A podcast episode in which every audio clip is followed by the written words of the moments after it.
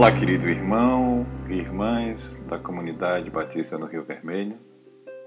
Bem-vindos ao nosso devocional Palavra de Edificação. Hoje é dia 20 de março de 2020. Temos como tema para esta reflexão mudança de estação. O que cada estação nos reserva? Texto bíblico é Isaías, capítulo 64, versículo 4. Porque desde a antiguidade não se ouviu, nem com ouvidos se percebeu, nem com os olhos se viu Deus além de ti, que trabalha para aqueles que nele espera.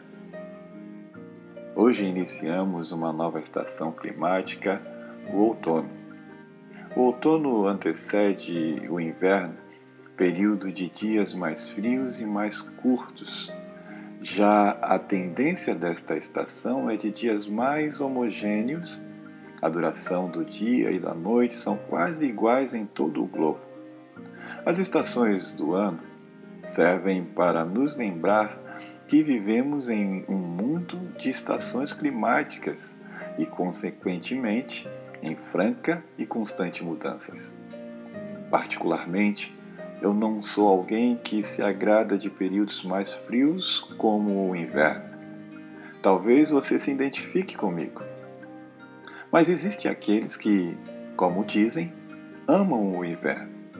Isso também nos faz lembrar que somos diferentes e que temos gostos diferentes.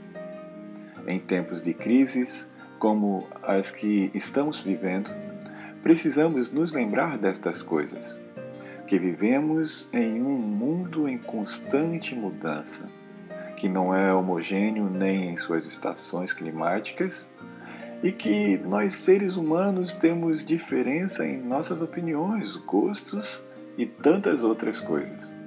Porém, Deus nunca muda. Em Hebreus capítulo 13, versículo 8, diz: Jesus é o mesmo ontem, hoje e sempre.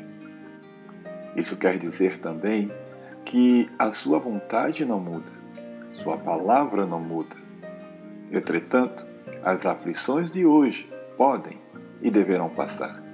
Do texto de Isaías que lemos, o profeta fala de um Deus que trabalha para aqueles que nele esperam. Enquanto muitos de nós estamos de quarentena e até mesmo impossibilitados de exercer nossas profissões, Deus está trabalhando como um pai zeloso ou uma mãe zelosa que trabalha para a segurança e sustento de seus filhos que confiam e esperam neles. Assim Deus está trabalhando para aqueles que nele esperam. Querido irmão, querida irmã, que você tenha confiança na soberana mão de Deus. Deus que cuida de todas as coisas para aqueles que nele esperam. Portanto, descansemos confiantemente nele.